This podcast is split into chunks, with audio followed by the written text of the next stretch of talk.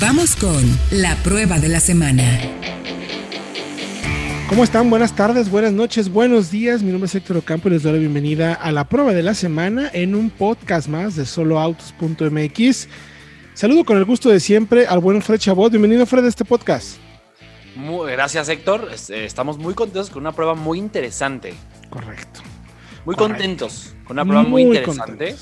Eh, que además fuimos los primeros en México en manejarla. Es correcto, me refiero, y se refiere el buen Fred Chabot. Ya tuvimos oportunidad de conocer el nuevo sub de Volkswagen, y me refiero al Nibus, un producto que llega a nuestro mercado pues, prácticamente ya en las próximas semanas, y del que tenemos información bien interesante para contarles, porque el Nibus, mi querido Fred, es un coche muy interesante que todavía hasta ahora, que ya lo manejamos, me parece que comprendemos en dónde se ubica, cómo se coloca, de qué se trata, porque es un coche que viene a participar en un segmento eh, que todos ustedes saben que es uno de los segmentos de mayor volumen, más importantes. Prácticamente todas las marcas tienen una opción, incluso hay quienes tienen hasta dos. Y ahora Volkswagen precisamente tendrá dos opciones, porque Nibus, mi tío Fred, se coloca justo en el segmento de las subcompactas. Mide 4.2 metros, donde está una Vitara, una Tracker, casi arribita unas Celtos, más abajo unas X3. Hay más de 20 modelos en este segmento. ¿Cómo llega Nibus, mi querido Fred, para participar en este segmento o qué ofrece en particular para volverse un modelo muy interesante, ¿no? Pues es que tenemos eh, a camionetas tradicionales y además muy bien vendidas como una Nissan Kicks, una Honda HRB, la propia Celtos que ya mencionabas, que es la sub más vendida de México actualmente, la de Kia, y ahora la Nibus va a complementar a la gama de, Volkswagen en este segmento con una propuesta diferente, que me parece es lo que la hace única. Tenemos una T-Cross, una silueta tradicional, eh, cinco plazas, un motor incluso tradicional, digamos común en el segmento, 1.6, lo normal. Y llega la Nibus, que es un poquito más larga incluso, de longitud total, pero más corta entre los ejes, es decir, para los que no entiendan, es la distancia entre la llanta delantera y la trasera que te da mucho de la idea de qué tan amplio va a ser el auto. Es más cortita la de ejes. Y con una silueta de coupé, que no hay en ese segmento otra similar, me atrevo a decir. Todas son subs más normales. La, primera que me, cuando mencionas como un tipo de silueta como coupé, crossover, algo por el La primera que me, y no, y en ese segmento me recordaría como la CHR, ¿no? De Toyota, que ya, no, ya no se vende. Y la X3 es un poquito más como SUV. Ahora, interesante, mi querido Fred, para que nuestro auditorio lo vaya entendiendo. Esta camioneta llega eh, con un motor de un litro, tres cilindros, TCI, turbo 115 caballos, caja automática de 6 y una lista de equipamiento muy completo que si me falta algo, ahí me corriges. Voy a tratar de decirlo para luego ya pasar directamente a nuestro análisis y las pruebas y lo que encontramos en este módulo. Llega con eh, 6 bolsas de aire, frenos ABS, frenos de disco en las cuatro ruedas, control de tracción y estabilidad.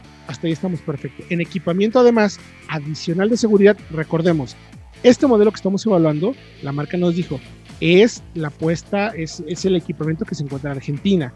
Estamos analizando traerlo exactamente igual a México, aunque todavía no esté todo definido, pero sí nos da una idea de hacia dónde creemos que pueda ir. Si la marca en Taos ha puesto una gran carga tecnológica en materia de seguridad en la conducción, no dudamos que para este nivel lo haga. Entonces, el equipamiento que ofrece es control de velocidad de crucero adaptativo. Eh, también tiene alerta eh, de, colisión. para que tengas cuidado con eso. ¿Y eh, qué otro tiene que ya se me olvidó? Ay, estoy hecho un poco. El frenado autónomo de emergencia. Frenado autónomo de emergencia. Explicando un poquito, Héctor, si me das chance, cada tecnología, ¿qué hace? Porque hablamos de sistema asistente. A ver, el control crucero adaptativo lo que hace es que regula tu velocidad, tú la escoges, digamos 80 que es el máximo en una autopista urbana con la Ciudad de México. 80. Tú lo seleccionas y seleccionas tu distancia respecto al auto de adelante. Si el auto de adelante baja la velocidad, el auto, tu coche automáticamente va a reducir la velocidad y cuando tenga espacio de nuevo la va a poner a la que tú elegiste. Luego está la alerta de colisión frontal, que cuando el coche detecta que estás acercando mucho a un objeto o a otro auto, otro peatón, eh, por ejemplo, incluso, te avisa con una alerta acústica y visual en el tablero para que si estás distraído, luego, luego te atiendas y frenes y evites un accidente. Que luego casi nadie se distrae en el celular, ¿no? Entonces te dice, hey, compadre, abusado, tú, tú, tú. Y si de plano no, y si de plano sigues en la baba. Exactamente, entra la, el frenado autónomo de emergencia. que puede activar por cuenta propia los frenos para evitar la colisión o, si ya vas muy rápido, quizás reducir la severidad y el, del impacto. Sí, del impacto. Hacerla menos, menos fuerte. Ese equipamiento, si lo llega a ofrecer Nibus en México, sería la única junto con Tracker, tracker. con la Tracker que lo ofrecería. Y la Kicks. Importantísimo. Y la, y la Kicks, correcto. Y ya lo tiene a partir de, de ahora. Esta es correcto. es correcto. Esos tres modelos lo ofrecería. Me parece fantástico, ¿eh? que empecemos a, a, tener esto en un segmento que se consideraba como de entrada. Y luego si nos vamos en equipamiento de confort, tenemos eh, Climatronic de una zona, tenemos la nueva pantalla táctil de 10.2 pulgadas con Android Auto y Apple CarPlay, con el nuevo sistema de infotenimiento de la marca. Además, eh, este, eh, la conectividad es inalámbrica, o tenemos Android Auto sin cables. Y también tenemos el cruce digital completamente personalizable que puedes manipular y puedes tener ahí toda la información, eh, que puedes tener incluso ahí eh, cómo funcionan las alertas. Todo. Eh, me parece que es un muy buen nivel de equipamiento. equipamiento de piel, bueno, Lederel, como se le conoce dentro del grupo Volkswagen. Salidas de aire también para las plazas traseras, dos conectores de USB, el nuevo volante con el nuevo diseño, con nuevos materiales, LED para, para faros delanteros, traseros, diurnos, luz de alumbramiento en curva, renes 17 pulgadas, está completita, ¿no? Tiene prácticamente todo, mi querido Fredo. Así es, sobre todo lo que mencionabas, el tema de la seguridad, porque cada vez son más los autos que tienen 6 bolsas de aire y SP. Sí, claro. Y eso hace que el diferenciador ahora sea ya las asistencias avanzadas, que me parece son tan valiosas, o incluso más valiosas, de cierta forma, porque pueden ayudar a evitar el accidente. Ya no es solamente protegerte de accidente, sino evitarlo de, de lleno, y eso es valiosísimo. Ahora, ¿cómo la viste en calidad de materiales? ¿Qué te pareció? A ver, eso es importante mencionarlo. Es un coche que viene de Brasil. No tiene los materiales quizá más vistosos. Por ejemplo, en eso, junto a una Mazda CX3 o una Peugeot 2008, creo que se queda ligeramente por debajo. Tenemos plásticos duros, de buena apariencia, no brillan. Eso ya me parece una gran, un gran gane. Y tenemos un plástico, una aplicación de eh, negro brillante en el tablero, que va de lado a lado Abarca incluso desde el cuadro de instrumentos, la pantalla central y las perillas, las este, ventilas de aire acondicionado. Correcto. Destacar también que tiene muy buen ensamble. Eso, eh, ahí ya, se iba. Sí, o sea, ok, no son los mejores materiales, pero sabemos que van a ser durables y que están muy bien ensamblados, porque de hecho la calidad de marcha del auto se siente bastante sólida, bastante bien insonorizada. Eso muy bien en materiales. ¿no? ¿Los asientos cómo los sentiste? Eh, quizá el, material bien, Quizá me faltaría un poquito más de soporte lateral, sobre todo a la altura de la espalda, o sea, para evitar ir rolando todo el tiempo. Pero eh, creo que van de acorde al segmento, porque por ejemplo tienes ahí una tracker, los que no son realmente asientos mucho mejores, unas Celtos, vaya, están al nivel. Quizá la única que tiene asientos ahí maravillosos es de nuevo la Peugeot. sí, que, tiene, que sí tiene un foco un poquito más personal, deportivo, sport, si lo queremos llamar así. Ahora, más exclusivo y elevado en precio, además. Espacio interior sobresaliente el espacio, me parece que por el tamaño donde participo y todo, la, la, tercera fila, por favor, la segunda fila es bastante amplia. Yo puedo ir sentado detrás mío y quepo bien. Creo que el espacio para cuatro es mejor que para cinco, aunque destacamos que tiene tres cabeceras y tres cinturones de seguridad, además de asientos latch, anclajes latch para dos plazas en las plazas traseras. Cajuela 415 litros con muy buena boca de entrada y además es súper cuadrada, o sea, le cabe todo perfecto, no, no hay nada que le tape. Ahora pasamos al tren motor, mi querido Fredo. Motor y caja. ¿Cómo sentiste el motor? ¿Cómo sentiste este, este un litro eh, con TCI de 115 caballos? Yo te voy a decir, eh, de tres cilindros, eh, te voy a decir, vibra poco, me hubiera esperado un poco más de vibraciones, pero pues se nota que es de corte europeo, o sea, está tal cual, es un, es un motor, motorzazo de los que fabrica el grupo para Europa. Y me agrada mucho el rango de torque la buena respuesta y que además es muy equilibrado consumo-desempeño, ¿no? De acuerdo, hablando de consumos, que bueno que lo mencionas, eh, nos hizo en consumo mixto, es decir, 60% ciudad y 40% autopista, 12.9 kilómetros por litro. Y en autopista alcanzamos hasta 16.1 kilómetros por litro, que es un gran dato, ¿eh? O sea, es casi dato de coche híbrido. Eh, y luego se combina esa eficiencia con un muy buen desempeño, porque tenemos 115 caballos de fuerza, una curva de par muy amplia, muy aprovechable. Es decir, no tiene mucho lag.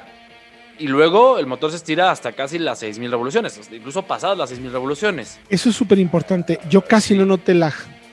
que, que, en el turbo suele ser, o sea, eh, tiene un, un, amplio, un rango de entrega muy, muy amplio. Y es que acabamos, Héctor, con la caja, porque la caja tiene mucho que ver en cómo, digamos, se reduce o se mitiga ese turbo lag. Eh, anteriormente este motor iba siempre con caja DSG de 7 velocidades, que cuando tú acelerabas tenía que embragar la primera marcha por su funcionamiento y arrancar, y eso daba lugar a que se pensara o se creyera que, que tenía mucho lag. Cuando no, el lag era de la caja. Ahora que reemplazan esa caja por una automática tradicional de convertidor de par, es mucho más, digamos, lineal y preciso la reacción del auto cuando aceleras con lo que tú le pides al coche. Totalmente. Eso me agradó mucho. Eh, pruebas, ¿cómo nos fue en pruebas? Aceleración, recuperaciones y frenada. Creo que son datos que vale la pena mencionar, que es precisamente algo que solamente nosotros hacemos, todos tomados con el equipo Vivox. Así es, aceleración 0 a 100 en 13.6 segundos. Eh, un dato coherente, me parece por ahí es un poquito más eh, lenta que un, una Peugeot 2008 o que una Duster que probamos hace poquito o que la propia Tracker pero también tiene mejores consumos y eso es valioso. Es unas cosas por otras. Y luego, perdón, la frenada no, los consumos, pareció, el, dato de, el dato de consumo, acuérdate, en autopista 16.1, ciudad, ¿cuánto nos dio? ciudad hizo 10.9. 10.9 y el promedio 12.9, ¿verdad? Correcto. Muy buen consumo, de verdad es que es muy ejecutivo. Y la frenada sorprendentemente buena. De acuerdo. Incluso la frenada la hizo en 39.1 metros, que son datos de coche, son datos muy buenos, de coche más caro, por llamarla así. Tiene cuatro frenos de disco. Y luego está la fatiga. Casi no se fatiga, porque después de tres repeticiones apenas superó los 40 metros. Se fue a 40.2 metros. Totalmente. Creo que en resumen, mi querido Fredo, estamos ante un coche que destaco principalmente plataforma, con eh, la solidez que se percibe, un motor muy bien ajustado y acoplado para nuestro mercado, la altura, porque acá lo probamos en a más de 3.000 metros, entonces lo bien que se acomoda en altura, la caja responde bastante bien, o sea, no es un coche con un enfoque deportivo, pero sí tiene una buena combinación entre desempeño y consumo, eso, eso me encantó, la verdad. Se vuelve un coche muy agradable en ciudad. Sí. Esa es la idea, no que sea deportivo, que sea, o que sea, que vuele. Un coche agradable para manejar en ciudad con la potencia suficiente y sabiendo que si quieres adelantar, tienes el empuje. Efectivamente. Luego, espacio, también lo destaco, buena cajuela, buen espacio para todas las plazas y sobre todo el equipamiento. El equipamiento en general, creo que para lo que nosotros estimamos que podría estar en precio, porque la marca nos ha dicho que estará entre Ticros y Taos, estimamos un precio de 460 mil pesos. Creo que es un precio correcto, entendiendo primero cómo está el mercado, cómo está el segmento, cuánto cuestan sus rivales y el equipamiento que está ofreciendo, que es difícil de encontrar en este segmento, ¿no? Eh, lo puedes encontrar eh, en Tracker más o menos por un precio similar. Ahí el rival fuerte, fuerte es Tracker, aunque también, quiere, también es cierto que Nibus busca como un cliente un poco distinto, alguien que no sea tan familiar, sino que esté buscando más un vehículo un poco más personal, mi querido Fredo. ¿Cuál sería tu conclusión? Es esa, me parece que lo, lo valioso de la Nibus es el tema del equipamiento. O sea, lo bien hecho que está el chasis, porque eso también hay que mencionarlo, se maneja como uno de los coches europeos de Volkswagen que los que conocen la marca y quieren a la marca reconocerán inmediatamente. Eso es valiosísimo. Se maneja más como un Ibiza que como un Virtus más familiar, por ejemplo. Y eso es vital. Y el tema de tecnología y el motor, que al fin llega a México con, este, con esta plataforma para Volkswagen. Pues ahí está la información. Los invitamos que vayan a www.autologia.com.mx, a soloautos.mx, diagonal noticias, para que chequen toda la información, el análisis un poco más a detalle. También los invitamos a que estén pendientes de nuestro canal de YouTube, donde está el video ya, la prueba, que la van a poder ver, van a tener oportunidad de verlo más adelante, pero vayan buscándolo dependiendo de cuándo se encuentre con este podcast, para que chequen el análisis, los detalles, la vean, y puedan también platicar y opinar con nosotros. Gracias, mi querido Fred, por acompañarnos el día de hoy. Esto fue la prueba de la semana aquí en el podcast de soloautos.mx.